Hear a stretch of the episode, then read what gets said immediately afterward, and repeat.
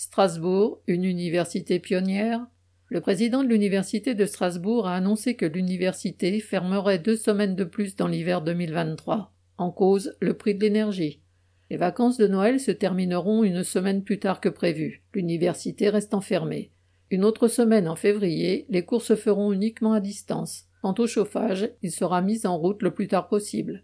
L'université de Strasbourg, qui comptait 57 000 étudiants en 2020-2021, a vu exploser ses dépenses énergétiques. Comme bien d'autres, 13 millions d'euros en 2022, 20 millions prévus pour 2023, une hausse incompatible avec un budget contraint. La direction de l'université, obéissant au plan de sobriété énergétique prôné par le gouvernement, a donc décidé de l'appliquer aux dépens du personnel, enseignants ou autres, et des étudiants.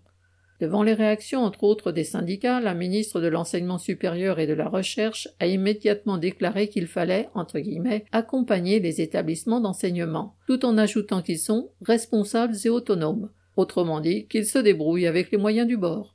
À tous les niveaux du système éducatif, les moyens sont inférieurs aux besoins et l'université n'y échappe pas. Locaux insuffisants ou vétustes pour certains, manque d'enseignants. Pendant la période du Covid, l'enseignement à distance a montré ses failles, le manque de contact et de vie collective handicapant les étudiants en difficulté, sans compter les dépenses réseau Internet, ordinateur, nécessitées par le télétravail, qu'on soit étudiant ou travailleur de l'université. C'est cette caricature d'enseignement qui devrait suppléer à l'insuffisance du budget? Pas de doute, le gouvernement soigne les jeunes générations. Sylvie Maréchal.